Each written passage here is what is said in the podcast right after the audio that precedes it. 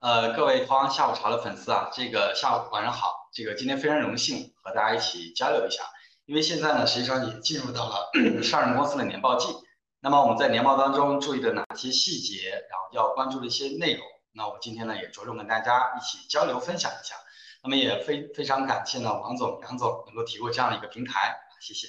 那我现在投一下屏幕啊。好的，那接下来呢，我跟大家共同分享，主要分为四个部分。第一部分呢，我们先聊一下我们为什么要编年报。那么在编年报当中有哪些最基础的一些要求？那第二部分呢，就是为了输出一份高质量的年报，那么我们在呃各方的一个责任如何来去这个落实？比如说上市公司要承担什么责任？我们的董年高要履行哪些职责？啊，我们的中介机构啊，包括我们各部门的核心员工又应该做哪些事项？那么根据各方的职责职权，如何去设计一份合理的一个流程安排？那这是我们第二部分要进行分享的。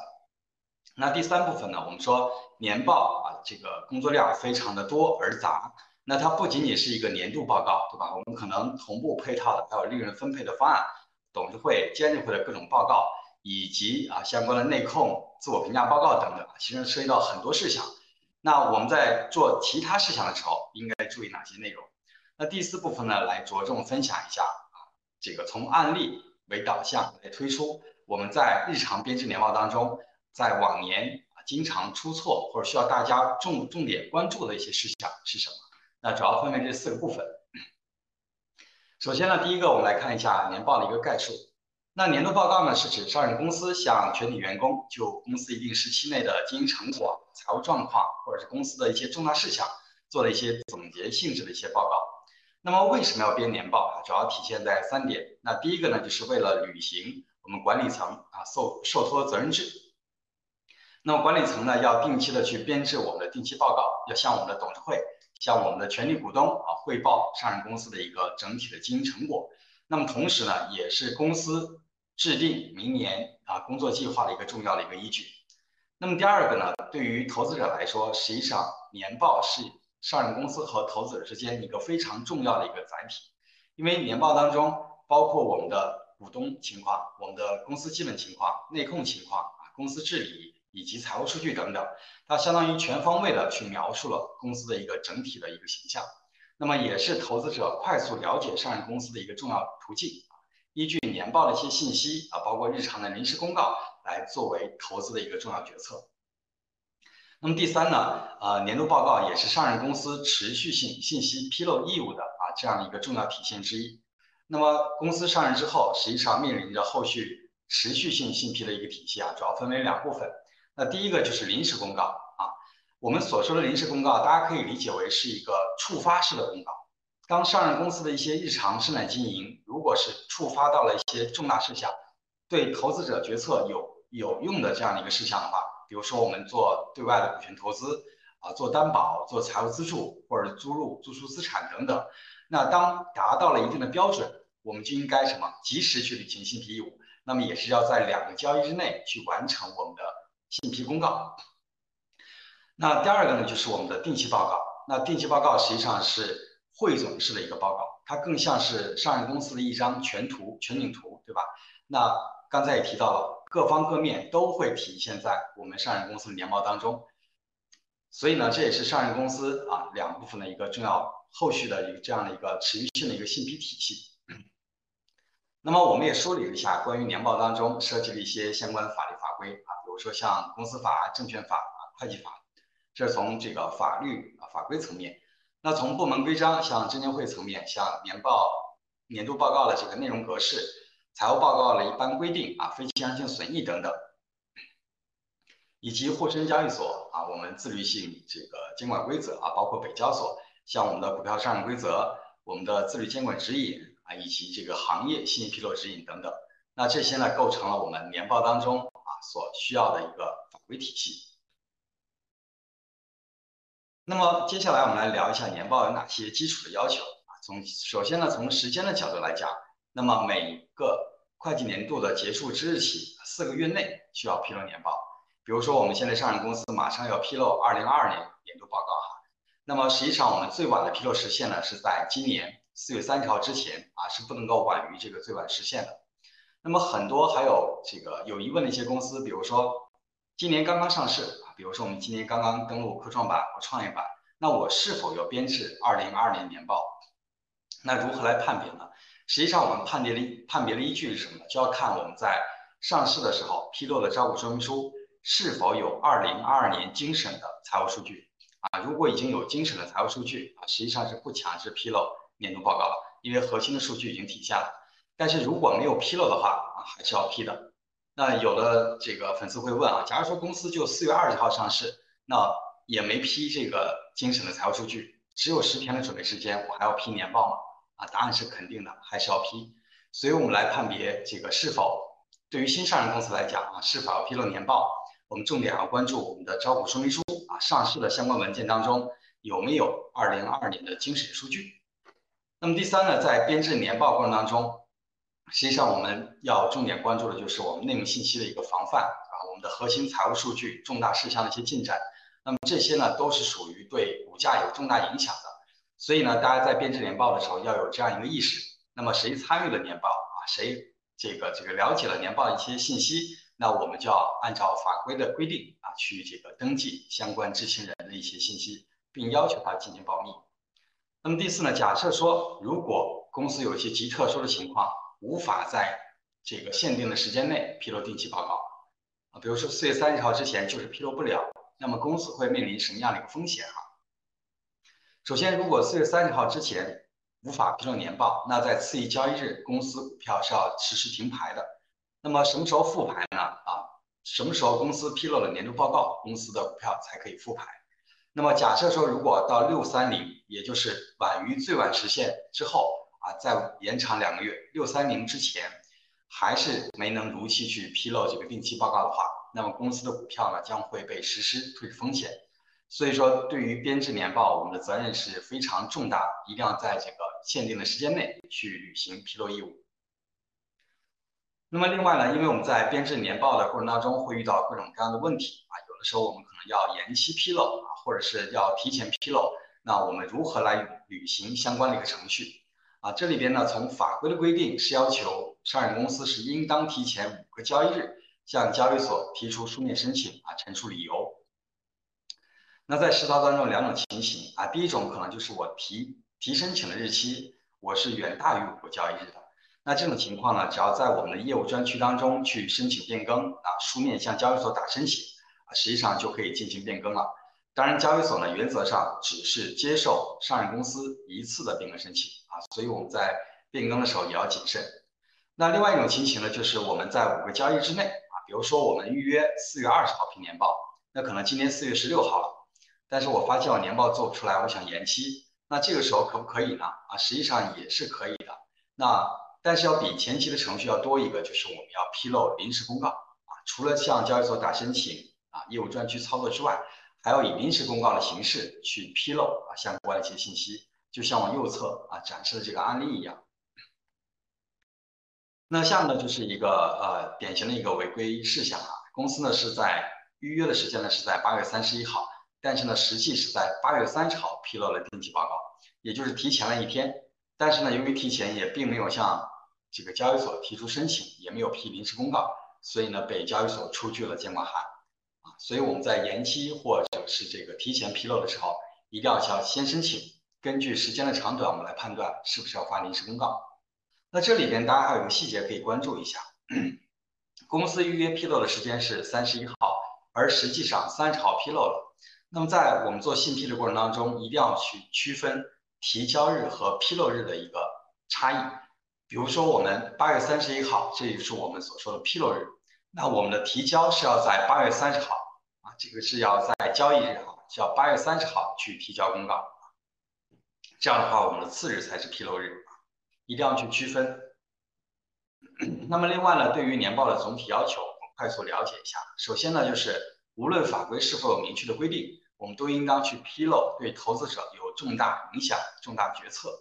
影响的这样一个事事呃事情。这是对于这个对于这种股价。股价有用，或者是对于投嗯这个投资者决策有用的这样一个啊理念去做新批。第二个呢，就是我们要简明、清晰、通俗易懂，因为我们上市公司涉及各行各业，有很多的行业术语。那么实际上，如何用简明清晰的话让投资者啊，或尤其是中小投资者快速去了解公司是做什么的，核心竞争力是什么？那么这个呢，实际上也是输出高质量年报的一个必备的一个技能哈，也是我们这个在座的各位粉丝啊要去加强或者是要去不断强化的一个事项。我们每一年披露的年报，实际上对比下来都有相关的一个精进或者是一个质量的提升。那么重点呢，也要也是要看我们用这种简明清晰的话术去表述公司的一些重要情况。除此之外呢，我们要保持这个持续性，不能选择性披露。我打个比方，比如说公司在这个二零二二年度签了两个重大合同啊，都以临时公告的形式披露了。那结果呢？有一个合同是按期执行的啊，执行率是百分之百。那另一个合同呢，可能由于各种各样的原因，我们只执行到了百分之六十、七十，对吧？可能没有完全执行。那为了这个这个不影响投资者的一个决策啊，或者是影响，为了这个更好的体现这个公司的一个呃实际的一个生产经营，那可能有的公司会选择我只披露百分之百，那百分之六十的我就不批进展啊，这种也是不行的。一定要是按照法规的要求啊，同等去对待。无论是负面的消息还是这个积极的消息，我们都应该去同等去披露。第三个呢，我们叫可以采取什么呢？相互引证的这样一个情形。也就是说，我们年报啊几百页，那如果有相互相互重复的地方，我们可以采用索引的一个方式。比如说，我们啊开章当中说这个风险提示可以索引到我们未来发展展望部分啊风险提示的一些内容。啊，不需要这个全部都一一列示出来，这样的话也会显得我们的定期报告非常的冗杂。另外呢，就是我们的年报当中，如果是涉及到一些这个商业机密啊或者国家机密的，我们呢一定要在相关的章节当中说明一下，不能如期披露，不能这个进行披露的一个原因那除此之外，像这个年报当中的单位啊，一定要去注意，这个后续我们也会有大量的案例来去列示。那另外呢，就是如果是存在中外文本文本的，一定要去注明以中文文本为准这个适用于在多地多地上市的公司。那另外呢，像我们要在这个年报的首页要展示相关的年报年度报告的一个字样啊，或者是不能有夸大、欺诈、误导的一些内容，以及可以采用图文并茂啊、饼状图、柱状图的方式，去更有利于投资者的一个理解，用多方面去展示我们的年报。那另外还是一个比较，另外呢是一个比较重要的一点，就是我们在编制年报的时候，一定要先核查我们公司是不是属于特殊行业指引。这个呢可以看啊我们沪深交易所的这个行业指引的一些要求。如果符合特殊行业指引的，我们除了这个要满足年度报告的格式编制之外，我们还要增加行业的一些特殊的一些披露要求啊。那如果呢，我们是多地上市的公司啊，比如说我们同时在 A 股或在境外市场上市，那么对于年报的披露标准哈，我们是要本着什么样的一个原则呢？就是从多不从少，报告要从严不从宽的这样一个原则，并且呢，应当在同一日去公布我们的年度报告。也就是哪怕境内没有相关披露的一个要求，但是我们在境外市场如果披露了，我们的境内市场的这个年报也是要同时去展示的啊。那第二个呢，我们来看一下各方的责任及流程的安排。那我这里边呢，简单大致列示列示了一下总体的安排。首先，第一个就是明确职责。刚才也提到了，我们参与年报编制审核的各方去如何去这个要明确各自的职责职权是什么如何进行配合。那么明确职责职权之后，我们要进行进一步的交流沟通啊，统筹编制我们的规划，那制定一份详细的一个计划表。那么在这个计划表当中啊，一定要去落实具体的负责人以及相关对接的人员因为很多时候呢，我们会跟直接的这个办事人员去沟通，所以一定要去列示。那么在后续的执行过程当中，我们也一定要进行跟踪反馈，有哪些事项影响到了我们年报的一个编制进度，要及时反馈沟通去解决啊，不能等到比如说我四月二十号批年报，我四月十五号还没有出来。那才知道有哪些问题需要解决，那可能时间已经来不及了，所以我们要实时跟踪反馈，有问题要及时解决。那年报披露之后，就是我们要进行相关的一个复盘工作，在今年的整个安排上或者编制的内容上有哪些写的比较好，我们可以明年继续引荐，继续复用。那有哪些需要我们进一步提升和改进的啊？要提出相关的一个改进计划。这样的话，我们会发现我们的年报啊，一年比一年质量高啊，也深受投资者这样一个喜欢。所以复盘工作也是必不可少的。那么从各方的一个职责责任安排来看，首先我们来看上市公司，那就应应该在什么呢？法定时间内去批定期报告。那具体的内容刚才也这个讲到了，这里就不再赘述了。那么在编制年报期间要进行这个内幕信息知情人的一个登记。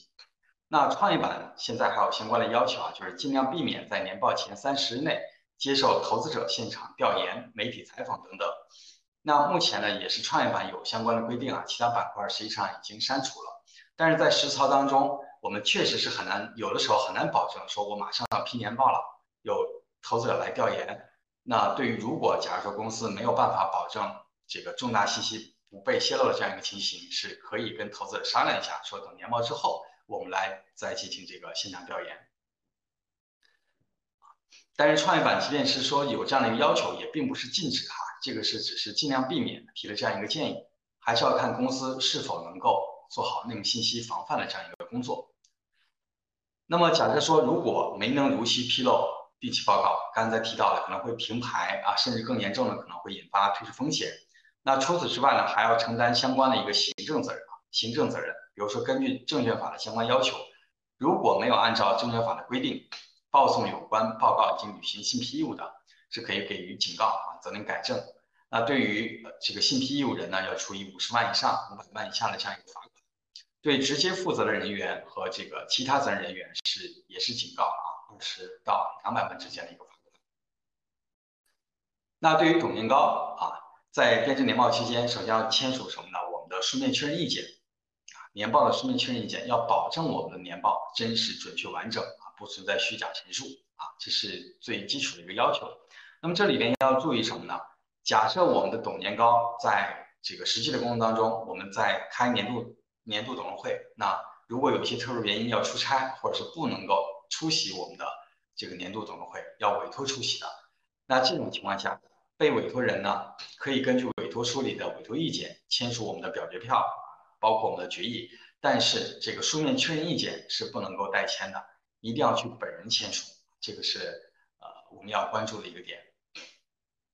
那么另外呢，假如说我作为一个董事，我委托另一个人代为出席会议，那我在授权委托书上一定要去明确，本次董事会审议的这些议案，我是同意、反对还是弃权，一定要有自己的一个委托意见啊，否则的话，这个实际上是一个无效的一个表决票啊，无无无效的这样一个委托书。那如果我们的董年高对于定期报告的真实准确啊无法保证的，那我们可以陈述相关的理由并予以披露。监事会呢也要进行对于年报进行审核，也要签署相关的意见。那如果我们的信批义务人啊报送的年报如果是存在虚假、误导性陈述啊或者重大遗漏，那么也会给予警告，处以一百到一千万之间这样一个罚款。对于直接负责的人员啊以及其他人员是五十到五百万以下这样一个罚款。这样一个罚款力度啊，明显是比上一个这个罚款力度要相对来说要严重一些。那对于中介机构呢，首先就是我们的年审会计师一定要和我们的上市公司去沟通啊，我们当年的这样一个审计安排、审计计划是什么？要跟我们的上市公司的财总以及审计委员会的成员予以沟通。那么另外呢，比如说公司刚上市有持续主导机构的，或者刚做完并购有独立财务顾问的，那么也要去协商对于年报审议的一些事项要出具核查意见。比如说我们的对赌啊，业绩承诺有没有完成，要出具专项的核查。那么在编制过程当中，我们董监高如何去履职啊？首先就是要制定工作计划，要牵头去负责，并且呢制定一个合理的一个时间，并告知我们的董事啊，告知我们的监事会以及高管成员啊，这是第一个。第二个呢，就是要明确职责分工。那对于董事长和总经理来说，要对年报要负有首要责任的。我们的财务总呢是要对我们的财务报告啊，以及我们的会计政策处理等等。是负有直接责任。那对于其他高管人员呢，实际上各司其职啊。比如说我是技术的副总，那我可能要重点去关注年报当中一些研发的投入啊，研发的一些进展，包括我们核心竞争力的表述是不是合适，有没有表述不太准确或者需要增加的地方，那这些呢都是我们啊各位高管要根据自己所负责的业务来提改提提出相关的一个修改意见。那对于董秘呢，要做一个总协调人，要协调各方去编制，按照交易所的要求如期去披露啊，报送相关的一个材料。那么第三呢，也是实际上是非常重要的一个工作，很多上市公司在实际的操作当中，有的时候可能会忽略，就是我们一定要去召开审计委员会、财务负责人、董秘以及审计机构要进行充分的一个沟通，包括进场前我们的审计计划，那在审计过程当中出现了一些关键审计事项，要及时召开会议去讨论解决啊。另外呢，对于编制年报，我们的董年高要各司其职啊。对于遇到的问题，要采取有效的一个解决措施，确保完成编制和审议的一个工作。那这也是我们在履职过程当中非常重要的一个体现啊。啊，在以往的过程当中，有些公司可能无法披露啊，或者董年高无法保真。那这样的一个年报呢，实际上要看他后续啊处罚的一个力度，比如说想减免责，那就要看有没有这个。勤勉尽责，比如说遇到了相关的问题，发现了，那提出了解决方案，并且跟踪，那要有这种实际的一个履职行为啊，并不能说我发现之后我不是专业人士啊，我不是财务专业，我不了解，所以我无法保真。那这种呢，并不是可以作为减免责的这样一个理由，因为实际上大家也可以看到，刚才提到我们董监高要各司其职去编制年报，实际上从上市公司董事会的人员配置上来讲，比如说我们的。啊，独立董事要有审计专业的啊，可能还有法务专业，还有一个行业人士，以及我们的董监高都是各行各业啊，各个方向的这个行业精英。所以呢，从董事会多元化的一个配置上来讲，是希望啊各位董监高勤勉尽责，利用自己擅长的领域去编制一份这个高质量的这样一个年报。那另外呢，在审议过程当中，我们也要看是否有一些重大遗漏啊。或者是编制不合适，或者是少披露了一些内容啊，这是在审议过程当中要了解的事项。第六个呢，就是对于年报，我们要签署书面确认意见。刚才也提到了，是不能够委托他人签署的，也不能以任何理由予以拒签啊。那我们来看下面这家公司，那么原定呢是在二零年的四月三十号去披露一九年的年报以及二零年的一季报。那结果呢？公司在二零年四月三十号的时候披露了一个公告，说无法与拟聘请的审计机构签订合同，审计工作无法这个正常进行，然后也就导致了无法在四月三十号之前披露我们的定期报告。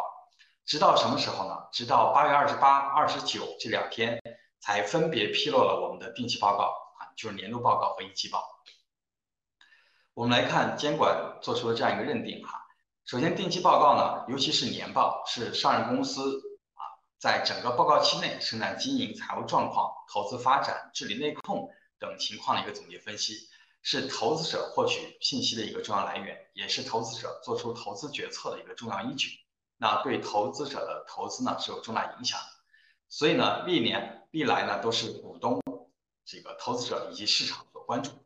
那在如此重要的一份信息文件没有如期披露的情况下，那对于公司的负面影响，以及公司以及编制人员要与要这个承担的相关责任是非常严重的。那我们刚才也提到了，它是延长什么呢？四个月，对吧？刚才提到，如果是在两个月啊，最长不能超过两个月。六三年之前如果还不能批的话，公司是要被实施退市风险的。所以这家公司啊，后续呢也是被实施了退市风险。那另外呢，下面这家公司啊，四月十六号披露年报。二月九号的人，二月九号的时候，事务所的人员啊进场开始审计。那么在审计的过程当中，对公司年度啊四点八六亿的这个预收账款以及相应的资金账务问题啊提出了疑问，要求追加审计，已经进行延伸审计。那当事务所提出了相关的问题呢，并没有采取有效的一个解决，所以导致公司五月一号进行了停牌，直到六月二十六号才披露了年报啊。那这也是我们所说的，在年报当中，我们董监高履职啊，或者是我们要督这个这个协调，要告知董监高履职的一个事项，就是如果在年报当中遇到了影响啊正常进度的一个事项，一定要采取有效的方法啊措施去予以解决。那如果董监高无法保证，首先呢，法规是明确，未经董事会审议通过的定期报告是不能够披露的啊。大家可以想一下，作为董监高都无法保证定期报告的一个准确性，我们把年报披露出去，实际上对于投资者来讲也没有太大的意义，投资者也不能作为这个投资决策，对吧？因为毕竟并不是一份真实的文件，很难保证。所以呢，如果是董事会没有经过的这种定期报告，是不需要披露的，也不用披露。那么科创板相对严格一些，如果监事会没有审核通过，也是要重新编制的啊，这是科创板这个独有的这样一个要求。另外呢，我们的董事监事无法保证定期报告真实准确并且有意义的啊，是可以投反对和弃权，不能投赞成票的。法规之所以这样写，是因为前期呢啊，之前是有案例的，有很多公司无法保真，但是呢。董监高发表意见的时候是说无法保证真准确完整，但是在表决的时候又投了赞成票啊啊！询问他理由的时候，就是为了我能够如期披露出去，我投了赞成票，但是我不保真，这实际上是一个悖论，对吧？一个截然相反的一个操作。那另外呢，如果是说无法保真的情况下，董监高可以把自己的异议告知公司，让公司这个履行信披义务。如果公司不配合、不予披露的，那么。董监高也可以直接申请披露。除此之外，董监高按照前管规定啊发表意见，比如说真的无法保证，发表了相关的意见，那并不你的履职呢，董监高的履职并不代表着发表了意见而免除啊，是否勤勉尽责还是要看在整个编制日常履职的过程当中是否做到了这个呃作为董事高管应做的一些事项。那这里边呢，我也简单列示了一下。勤勉尽责哈，董监高勤勉尽责当中啊，不能够作为勤勉尽责的一些理由啊或者事项，比如说第一个我不知情啊我没参与，公司呢刻意隐瞒，这种是不构成免责理由的，或者是说我信赖专业人士已经出具了审计报告，而且是标准保留的，那审计师都都没有发现，我作为一个其他行业的人员，我如何来发现？但这种是不能够作为免责理由，因为从监管的角度来讲，是根据我们的处罚相关的一些规则。在处罚的过程当中，实际上是考虑到了每一个人员的一个职业啊，或者是这个专业情况。那么在处罚过程当中，也根据参与程度，是吧？或者决这个决策决策程度来去进行处罚。那可能比如说这种财务出现了造假，那可能对于作为总经理、财总处罚的责任会轻一些。那对于监事呃会重一些。对于监事啊，或者是对于独董啊，相对来说也是要罚的。但是可能没有这个董事长和财总处罚的那么重，这个实际上在处罚过程当中已经考量到了这个每个人的一个专业方向。另外呢，像履职时间短或者违规事实发生任职前也不构成免责理由。比如说我四啊，比如说我今天啊，二月二十号，二月二十二号，那我被聘为上市公司的董秘。那由于我四月公司呢是在四月三十号批年报，我在整个期间我是筹划或者筹备编制年报的。但是我在编制的过程当中，并没有发现前期的一些问题，导致这次的年报披露出去出现了一些这个虚假记载等等，那么也是要承担相关的一个相相啊相应的一个责任啊。另外呢，相呃还有一些程序性的行为是不构成不构成免责理由的啊，比如说我就开个会签个字啊，象征性的询问一下，那这种呢并不能作为履职的一个情形。那在加强沟通、统筹规划的这个方面啊。我们大概列了这样一个表格，比如说作为财总，重点是沟通我们的审计师啊，我们审计部要对我们的审计委员会负责啊，要配合我们的审计委员会与履职。我们的董秘呢要协调其他的中介机构啊，包括要协调公司内的相关部门啊，财务部门、技术部门、生产部门分别做什么事情，要做好整体协调人的这样一个角色。那下面呢也列示了一下这个常见的一些流程的一些安排，这个可以根据实际情况进行调整啊，这里边供大家来参考。首先呢就是预约年报啊，包括我们召开审计委员会的会议，那这两个呢书先孰后都可以，每个公司的做法不一样啊，可能有的公司我先预约年报，然后根据预约的日期来去定我审计的安排、编制的一个安排，也有的公司呢是我先召开会议讨论出一个时间之后，我再进行预约啊，这个是。不强制的，可以根据实际情况来调整。另外呢，就要披露我们的业绩预告。实际上，上市公司现在已经啊按照法定要求披露的，实际上都已经披露了啊。如果现在还没批的话，实际上是属于违规了。我们要在一月三十一号之前就要披露我们的业绩预告。那么业绩预告披露之后，我们要持续关注的就是我们业绩预告的一个修正。如果这个比原先预计的一个情形有差异较大的，是要履行修正义务的啊。这个是我们要持续关注的一个事项。那在这个时候，我们也可以确认我们年报的一个时间的一个分工啊，时间节点。那在呃后续呢，我们可以批业绩快报啊。这里边呢，科创板和北交所相对来说有强制的一个要求，如果这两个板块的公司不能在二月底之前，也就是在二月二十八号之前，不能披露我们的定期报告、我们的年报的话，那么一定要在二月底之前去批业绩快报。那像沪深主板啊，这个包括创业板其，实还没有这个明确，这个是不强制的，只适用于科创板和这个北交所。那么另外呢，我们这个通过之前的一个协调安排，确定了一个分工。那么当我们年报初稿啊，这里可以是不含财务部分，因为审计的工作量确实比较大。我们可以先把年报的一些非财务部分和其他事项先着手准备。那初稿出确定之后，就可以召开相关的会议予以审议啊，予以核稿。那么在此期间也是要登记我们的内幕信息知情人的。当我们所有的材料啊，比如说审议报告。定稿之后啊，我们要做相关的这个啊董事会的材料，同时呢，我们也要考虑要不要提前披露或者延期披露哈。那董事会的材料定稿之后，我们就可以发出相关的会议通知了，确定我们董年高的一个出席时间，包括我们专门委员会相关的会议和审议的一些事项啊，主要包括战略、薪酬、包括提名以及审计啊四大专门委员会。那同时，有的公司可能还会有 ESG 委员会，对吧？那我们的 ESG 社会责任报告啊，那么也要提交到相关的这个委员会予以审议。那委员会审议之后，我们就召开董事会、监事会予以审议相关事项。审议之后呢，就通过交易所的业务专区上传披露年报，同时发布年度通知。那么年报披露之后啊，各板块的相关的公司啊，我们的证券部人员还有公司的一些 IR。就要着手去准备我们的业绩说明会了。那股东大会召开结束之后，要根据股东大会的决议去实施我们的利润分配。那么要在股东大会决议通过后两个交易日内去完成我们利润分配的相关事项。这是整体大致的一个流程，可以供大家来参考。那下面呢是一些这个参考的一些模板啊，这个供大家来参考。那年报披露之后呢，我们就进行相关的一个复盘工作。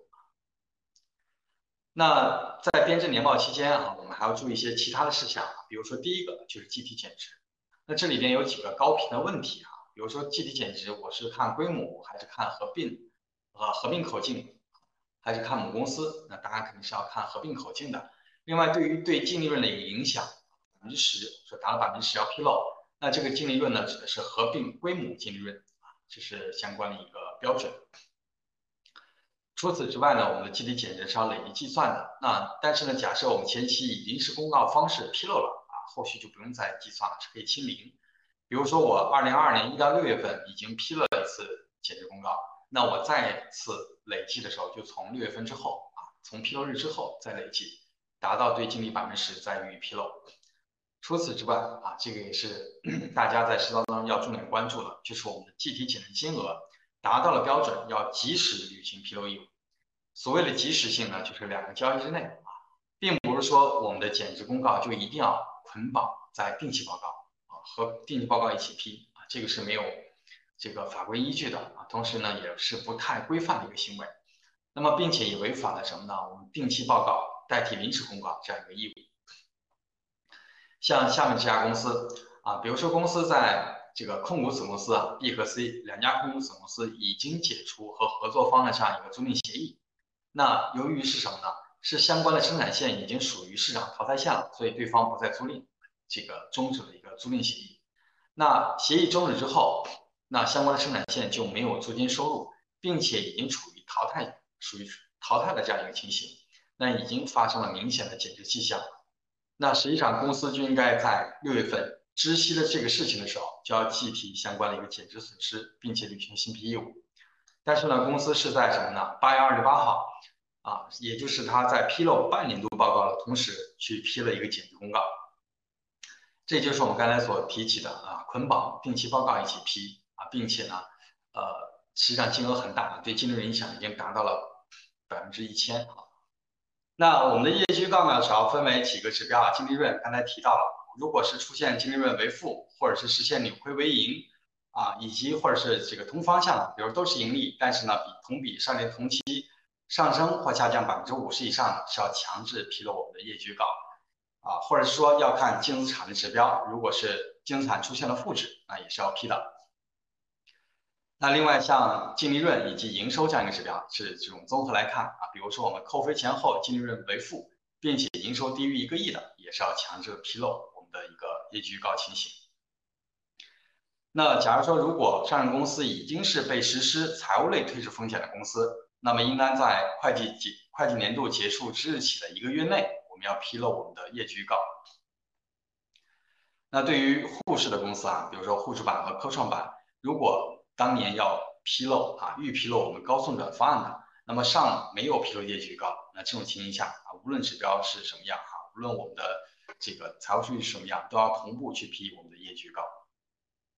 那另外呢，对于新上市的公司啊，尤其创业板的公司，假设我们在啊上市的一些公开材料当中，并没有预计啊。年度的一些指标，那我们也是要批业绩预告的这是每个板块有一些特殊的要求，大家了解一下。那这里边呢，以这个深市公司为例啊，比如说我们业绩预告要修正，我们如何来判别修正的一个标准？首先呢，是我们预计的方向发生了变化啊，比如说由盈变亏，由亏转盈，对吧？盈亏性质发生变化的这种。第二个呢，就是与原预计的金额有较大差异。那这里边要分两种情形啊。比如说，我们当初预计的是一个确数啊，比如说我就盈利一千万，那实际上我披露的一个范围呢，这个修正的一个范围呢是百分之五十，也就是五千万到一亿五之间，如果超过了这个区间就要批修正。那如果前期我们披露的这个数据是一个区间的，比如说盈利一亿到一亿二，那实际上是按各自啊上下限的百分之二十来计算，也就是啊八千到一点四四亿啊，如果在这个区间范围外，也是要批修正。除此之外，像我们的净资产指标，对吧？原先为正，现在变为负了，也是要批的。以及触触发了我们说的这个营收以及这个扣费后利润的这样一个标准，也是要批修正。那是不是说上市公司披露了修正就一定不会受到监管的处罚，一定是合规的？这个并不是一个必然性啊。比如说像下面这家公司，一月二十六号批修正啊，批了业绩预告，二月十六号发现有些问题啊，进行了一个修正。在三月十六号，他又批了第二次的一个修正，所以说，如果多次披露修正公告的时候，也会面临着违规处罚的一个风险，因为本身业绩预告啊，实际上对于投资者来讲是啊非常有重大决策的这样一个依据，所以在批在这个编制业绩预告的时候，我们一定要去考量多方面的因素啊，尤其要考虑到我们商誉是不是要减值，对吧？减值呃其他的资产减值是否充分，这个都是我们要在做业绩预告当中要。充分考量的。另外呢，像业绩快报，刚才提到了，就科创板和这个北交所，二月底之前如果不能披露年报，是要批业绩快报。但是呢，所有板块有个一致的要求，就是当公司在编制年报期间，因为业绩的情形出现了这个业绩泄露啊，传闻造成了股价异动，那就要及时去披露业绩快报啊，这是各板块通用的一个情形。另外就是我们要向国家有关机关去报送我们的财财务数据。对方也无法预期保密的，我们也要及时批业绩汇报，这是一些特殊的情形。那我们来看下面这家公司啊，实际上是一个啊正向的一个案例啊，是属于合规的。那他在一月八号批业绩快报，三月十七号批这个一季度的一个业绩预告。这里面有一点就是，假设说公司要批一季度业绩预告的时候，如果上一年的业绩快报没批，是要同步批的。也就是说，我们一季度的业绩预告是不能早于年度的业绩快报来批了，这个是法规的一个要求。所以公司先批的是年度的快报啊，再批预告，后续呢才批年度报告和一季报。所以说我们这个是呃这个案例呢是属于合规性的一个正向引导的一个案例。那另外呢就是在编制年报期间还要注意敏感期，我们的董年高啊这个交易股票的时候要注意，不要触发敏感期的交易。那目前呢，法规要求对于股东哈，股东身份啊，只有科创板是要求控股东实控人啊，在定期报告披露前十日内，以及业绩快报、业绩预告前十日内是仅是这个限制增持的啊，是不允许增持，其他板块没有要求。那对于董监高而言啊，各板块都是一样的，敏感期是年报、半年报的前三十日，季报、业绩预告、业绩快报的前十。那如果我们的定期报报告刚才提到，我们可以延期或者提前，那我们的敏感期又如何来计算啊？比如说公司一九年年报啊，预约的这个公告日是二零年的三月三十一号，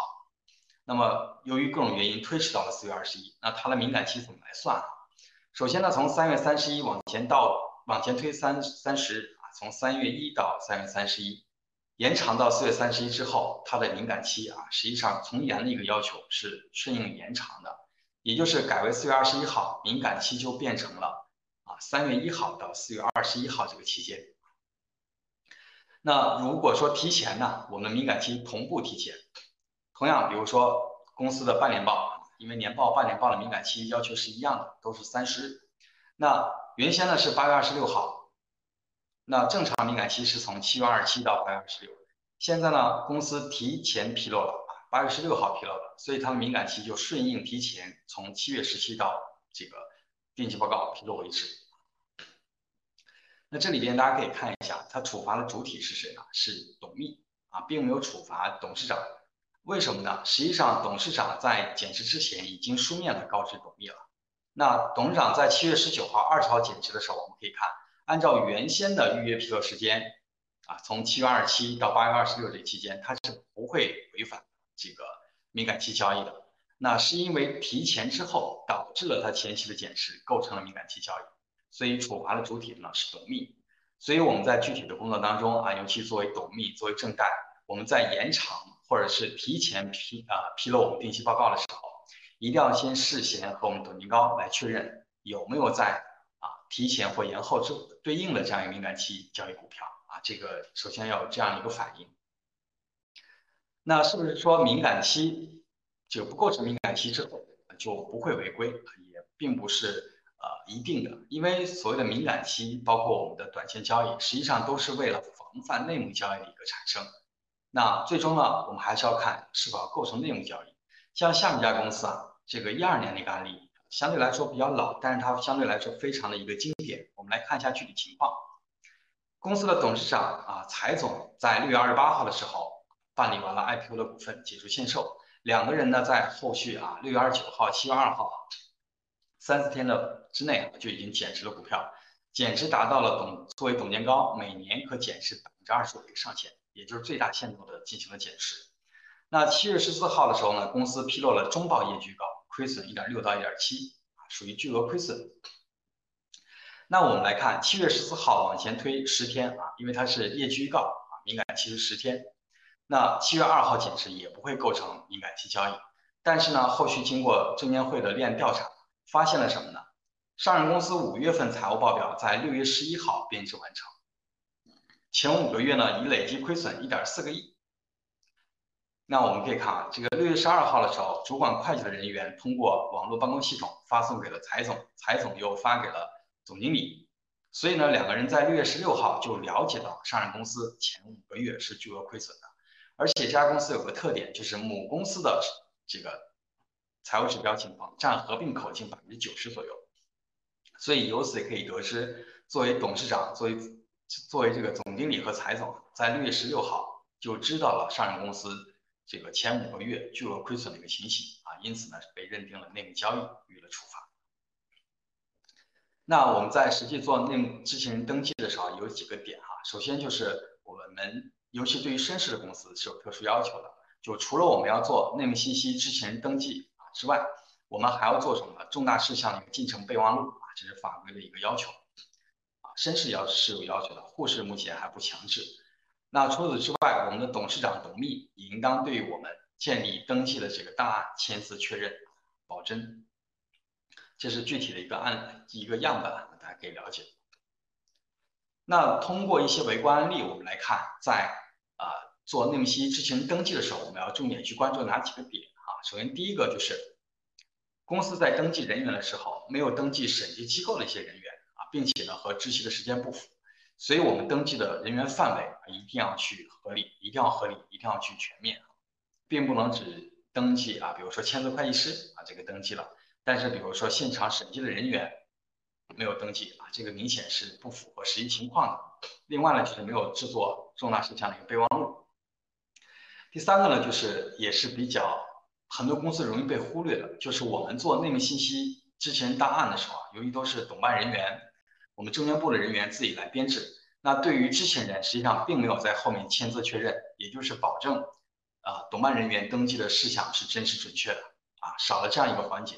所以呢，我们在后续的工作当中一定要去让相关的知情人签字确认，确认我们登记的事项是保真的。为什么呢？实际上，一个从法规的要求来是要求的。第二个，我们可以想一下，因为董秘和董事长要在这个内幕知情人档案去确认，要保证真实、准确、完整的。那如果连知情人本人自己都没确认的话，那作为董事长和董秘如何来保证他们是真实准确的，对吧？实际上也是有一定逻辑的。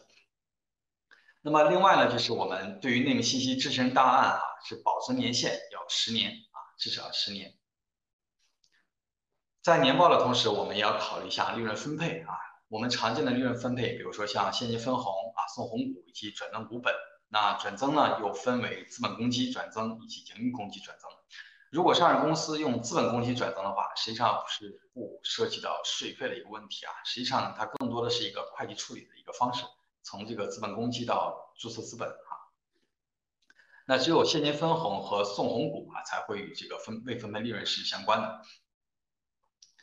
那很多上市公司的朋友，我相信这个我们在线的各位粉丝也也有类似的一个疑问，就是我们在分红的时候，如果是想这个这个只送红股啊，不派现金可不可以啊？这个是不行的。我们会发现市场所有的公司只要送红股，它就一定派一定的现金啊？为什么呢？我们来看，从法规的要求，公司发展阶段啊属于成长期，并且有重大资金安排相关的一些内容。这个最低达到占比呢是百分之二十，也就是现金分红在本次利润分配中所占的比例要达到百分之二十。那这个怎么来计算呢？是用什么呢？现金股利除以现金加股票股利之和。我们来看像上面这家公司，现金股利是一元啊，股票股利四四股，那么就是一除以一加四，正好是百分之二十这样一个比例。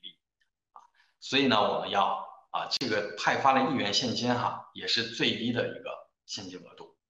是这样来进行测算。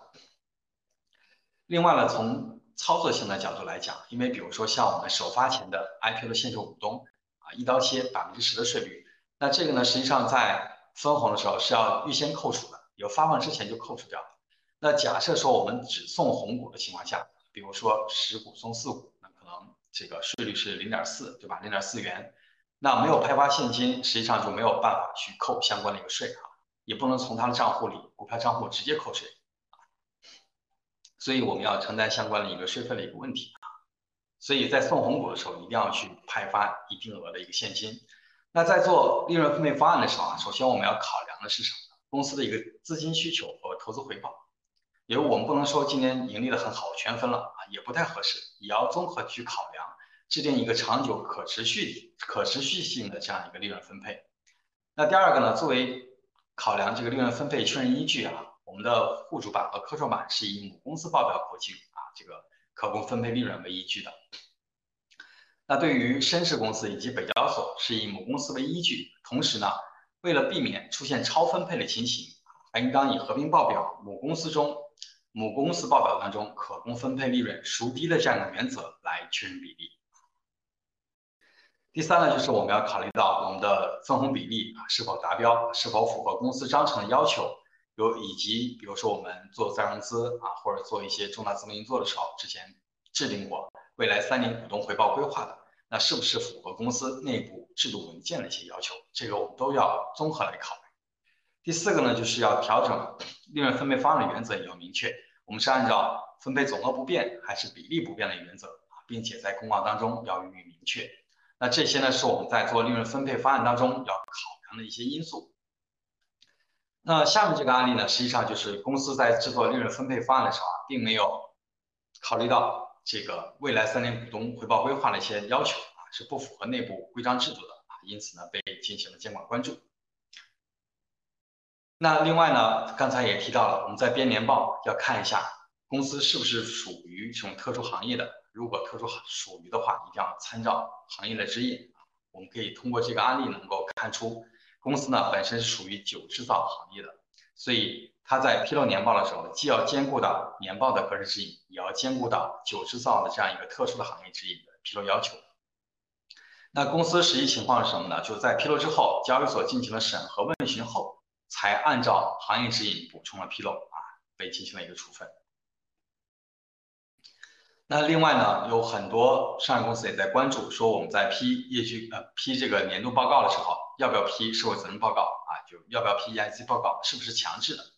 那从目前的一个政策来讲，是鼓励上市公司去披露 ESG 报告的。现在呢，也是越来越多的上市公司去选择批。但是从法规强制的要求来看啊，深市的公司。如果是纳入到了深圳一百指数啊，以及上交所的公司，像啊治理板块样本样本公司科创五零，包括境内外同时上市的公司以及金融类的公司，这些公司呢是要强制披露我们的社会责任报告，一定要去批。那在去年二二年五月份的时候，国资委发布了提高央企控股上市公司质量工作方案相关的一个内容，也明确了要推动。更多央企控股的上市公司披露 ESG 专项报告，力争呢到二三年相关专项报告全覆盖。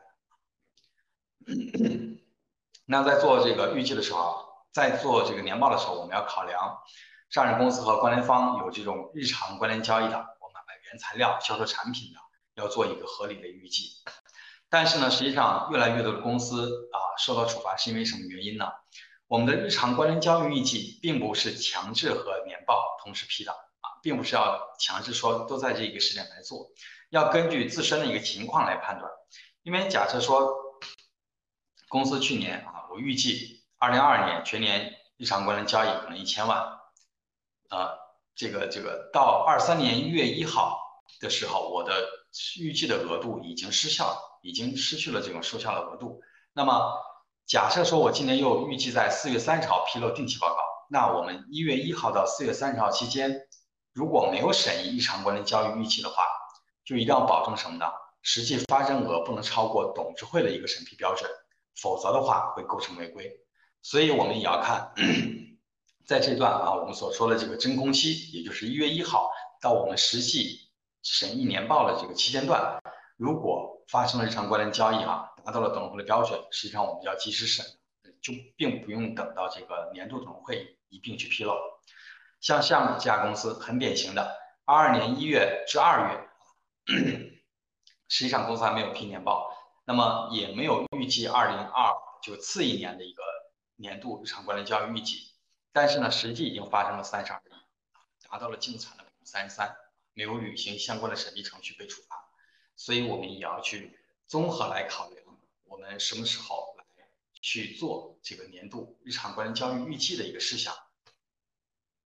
那除此之外，像 今年呢，沪深交易所同时又发布了关于加强退市风险公司二零二二年年报信批工作的这样一个通知。那么首先呢，适用类的适用类的公司是什么呢？就是被采被因为这个财务类标准实施退市风险警示的啊。那另外呢，就是首次风险提示性公告，也就是。被实施首次退市风险的公司，要在今年一月三十一号去披露终止上市的风险公告。这个大家可以看一下这个类似的一个公告啊，上面肯定是都披露了。那么披露之后呢，要在啊披露后每十个交易日都要批一次风险提示性公告啊，是持续性的。那么这个公告当中要重点去关注哪些内容啊？有重点提示哪些方面？一个呢就是出再次出现了财务类的一些退市指标。是要去这个提示的啊，相当于公司可能要退市了啊，要做重大的一个风险提示。第二个呢，就是尚未聘请事务所的，也就是说这个年报能不能如期批，是吧？能不能保真，这些都是存在不确定性的，也要做做一个重点提示。以及业绩预告和事务所出具的一些文件有重大差异的，或者是和审计师意见有重大分歧的等等，那么这些我们在做公告的时候一定要充分去提示。作为投资者。或者作为在座的各位粉丝想了解公司，今年能不能够摘帽，或者是是不是要真的退市，我们可以重点关注一下啊风险提示公告的一些内容。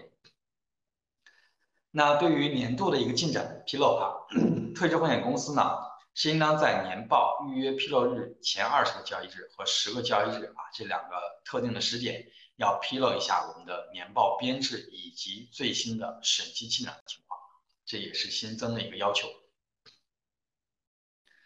那在编制年年年报的时候，我们要重点去关注什么呢？我们的扣除后的营收以及非经常性损益的一些认定啊，这些都是我们审核的一些关注点。也是董年高勤勉尽责应当关注的一些事项啊。那另外呢，像这个公司会不会这个随意计提或者是转回大额资产减值，或者是利用这种明显缺乏合理性的这样的一个事项啊，或者附有前提条件的一些债务豁免、资产捐赠等等，从而实现净资产转赠啊，去这个规避退市啊，这些都是我们要去重点去关注的。那从定期报告事后审查的几个。这个重点，这个重点方面啊，我总结了大概六个点啊。第一点就是要聚焦我们信批的一个真实性，比如说我们年报当中有没有异常指标，异常指标是不是合理？大家会发现很多公司在年报之后，这个监管机构问的更多的啊比较比较多的情况就是公司的一些毛利的情况，对吧？比如说今年行业整体都下滑，别的公司同行业公司毛利是百分之十，那公司实际上毛利百分之三十。那很有可能被问及你这个高毛利的这样一个合理性啊，也就是聚焦我们财务指标的一个真实性。第二个呢，就是加强我们的规范运作啊，比如说在报告期有没有资金占用、违规担保的，有没有和我们的关联财务公司做存贷款业务的，那这些呢实际上都是重点关注的。包括我们的股东的承诺有没有如期履行，对吧？这些呢都是要重点关注。第三呢，就是我们信披的一个合规性啊，这个合规性就是我们要按照。隔日之言啊，特殊行业之言，法律法规的要求去编报我们的年报啊，也是要聚焦少不少一些重要的一些材料。那另外呢，就是我们会计处理的一些规范性啊，以及什么呢？我们啊，如果是公司存在这种资金占用、违规担保的情形啊，这种会这个被重点去问询。包括公司如果存在存贷双高的，也会被进行监管问询啊。这个是我们在。这个这个编制年报以及后续呢投资者审核年报啊，包括这个监管人员审核年报的主要重点关注的。那最后呢，我们来看一下我们常见啊编制年报的时候常见的一些编制问题。首先从第一节哈这个重要提示当中容易出现问题的是什么？就是我们的审计意见。大家可以看我展示的这个案例哈，以前是无法表示意见，现在改成了保留意见。是这个真的是董办人员疏忽嘛？这个实际上并不是选错，它有一个前提什么？因为我们年报编制的周期很长，所以可能一开始跟审计师沟通的是无法表示意见的审计报告，那工作人员可能就已经先添上了。等后续事务所改意见了，那它对应的位置忘调整了啊，因为这个在填报的这个这个系统软件当中是实际上是没有这种校验关系的，很容易被忽略，所以。由于我们编制周期比较长，所以呢，当某些重大事项出现一些重大变化的情况，我们第一反应就要考虑我们的年报要要要不要做相应一个调整。你像这家公司实际上影响相对来说是比较大，因为从这个更正前、更正后的这个表述来看，他们之前肯定是无法表示意见的，那就会引起这个投资者或者监管的关注。这个公司又后续出去保留意见的原因是什么？是不是合理的？对吧实际上也会造成很多不必要的影响。第二个，第二个呢，这个就也是一样的哈，这个审计意见做了这样一个调整。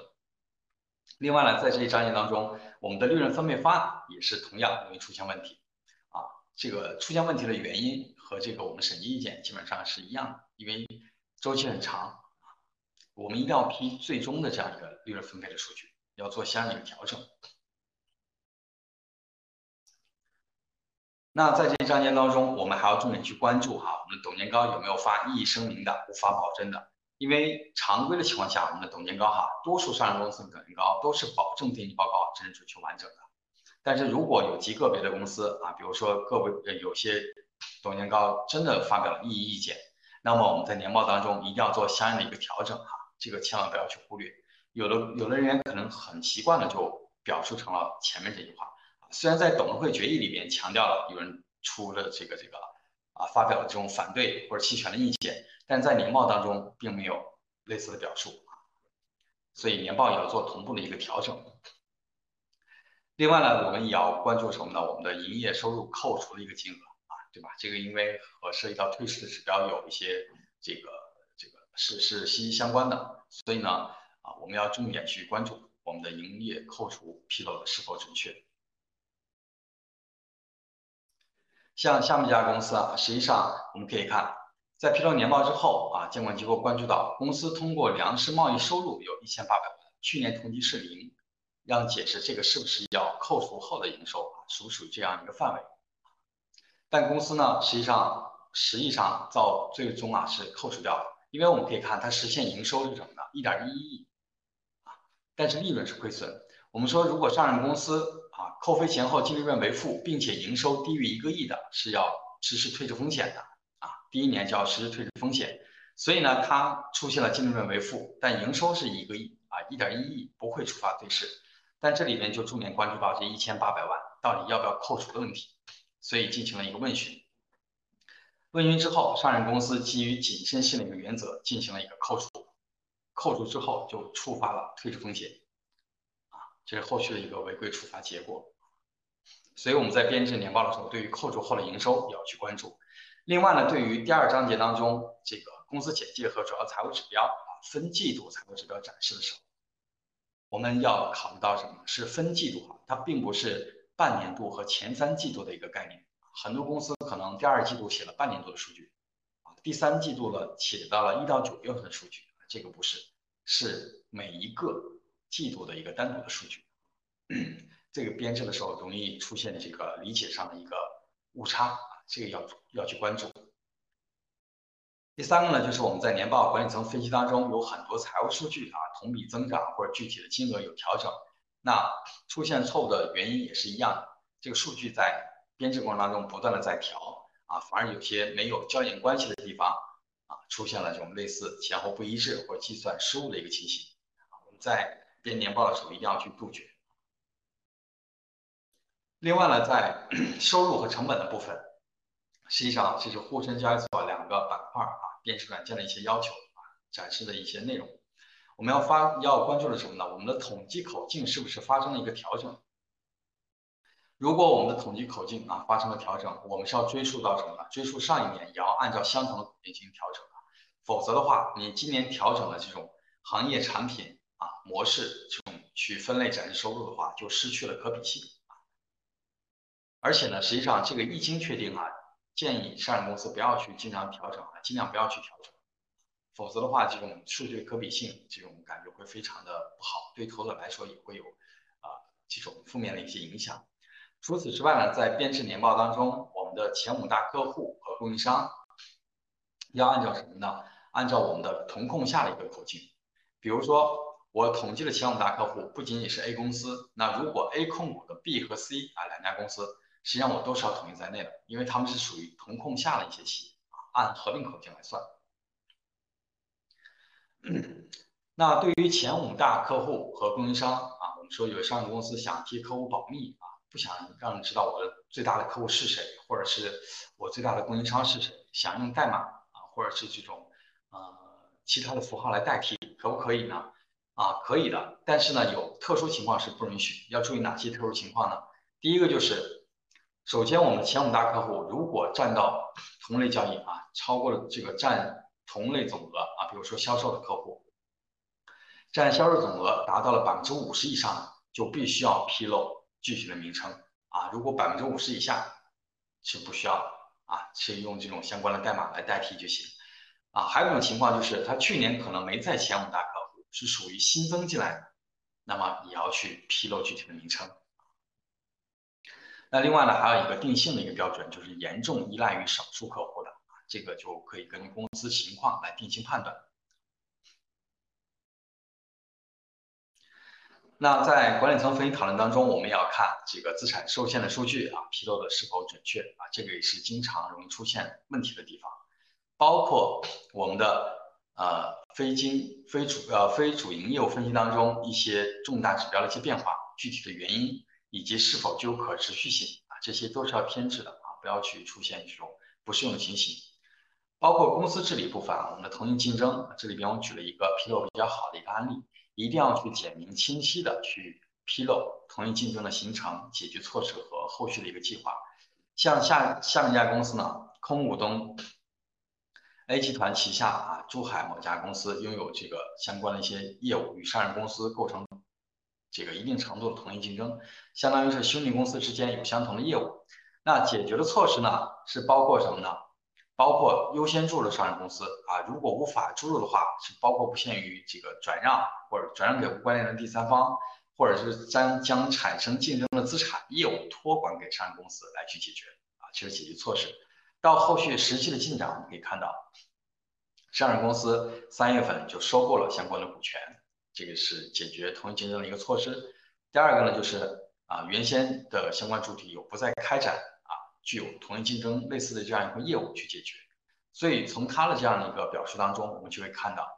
什么实际什么原因形成的啊。你采取的解决措施以及实际的一个进展都非常的清晰啊，所以我们要披露的时候，尽量要采取这种精简、通俗易懂的方式来披露。那另外呢，像这个表决权差异啊，这个也是要去重点去关注哈。比如说像目前呢，比如说我们应应该呃，目前呢实际上已经是全面注册了啊。那后续呢，对于沪深主板的公司也要考虑到类似的一个情形。那对于董监高啊。填写这个股份数量的时候，我们也要看这个股份数哈，一定要和我们的股东名册保持一致，包括我们的万元。实际上这个问题出现了很多哈，这个单位对于董监高薪酬这块是万元，很多公司披露的都是按元来披露。那对于公司治理当中，我们的董监事履职啊，也要详细去披去披露，召开了多少次会议，董监高是否参会啊，是否有异议声明，包括我们在报告期专门委员会。相关的一个履职情况也要去如实填写，要核查我们在全年当中备档的会议材料。另外，像我们在披露我们的这个利润分配方案的时候啊，一定要去考虑我们的调整的一个情形，是比例不变还是总总股数不变啊？另外就是我们的内部控制啊，内控的这样一个审计意见类型也要做相应的一个核查，和我们内控的审计报告是要保持一致的。那除此之外呢？我们在编制年报过程当中，我们的环境和社会责任部分要去重点核实的，包括我们旗下的公司是不是属于这种环境保护部门公布的这种重点排污单位，要去核查后如实去披露啊，千万不要去遗漏。那在年报在这个报告期内哈，假如说如果我们收到了环保部门相关的处罚，无论金额大小，其实都是要在年报的这个部分来进行披露的啊，哪怕是几十万啊或者几万元。也要在这个位置去填写。那对于资金占用呢，实际上我们在年报当中也要如实去去披露啊。当然，这个今年法规呃二二年法规修改之后啊，除了我们要披露和关联方和这个空股东实控人之间的这个资金占用情况，也要披露什么呢？和其他关联方啊，比如说这个百分之五以上的股东啊，或者董监高等等这些其他关联方。所以要进行这个充分的一个。判断哈，那另外呢，对于这个违规担保情况也是一样啊，要如实去予以披露。这是我们在担保相关章节当中啊出现了相关的错误，进行了一个调整。那另外呢，我们在披露这个关联交易的时候啊，就以同一口径来进行统计啊，在报告期内的偶发和日常关联交易，如果达到了重大的标准，就要去予以列示的。这是具体的案例。那对于财务公司的关联交易啊，这个交易所也是重点关注的啊，投资者也会比较关注。那主要关注这个公允性，对吧？有没有利益输送的一个嫌疑？这是这个业务专区当中填报了一个具体内容展示。你像下面这家公司啊，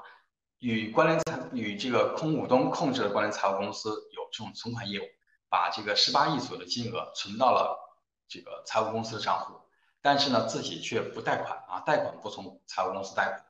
但是呢，从分析年报当中我们可以看，二零二零年在财务公司存款这个存有大量存款的情况下，从外部呢又大额融资，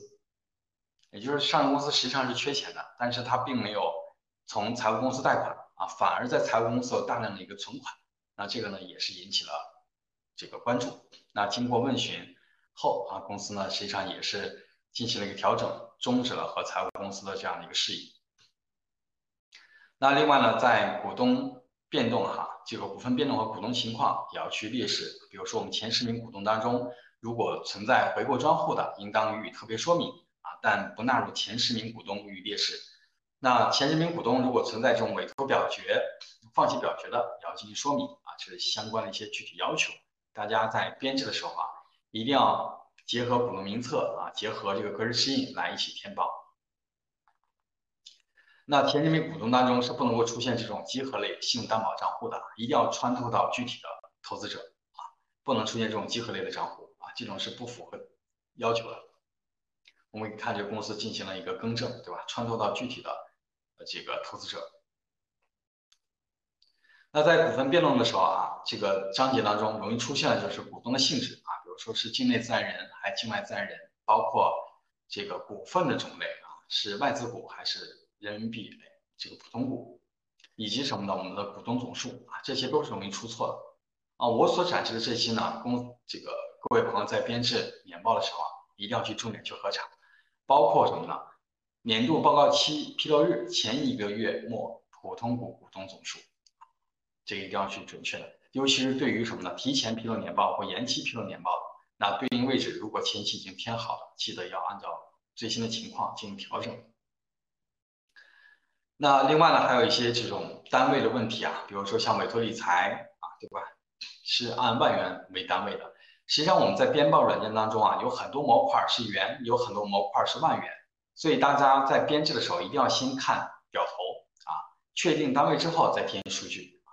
这种是有很多这种问题出现的。另外呢，由于系统的原因，可能有些导出的一些定期报告会存在这种乱码。所以我们在导出之后，也要进行全面系统的核查，杜绝这种比较低俗的一些错误。那我今天的分享呢，就到这里了，谢谢，感谢各位粉丝，谢谢大家。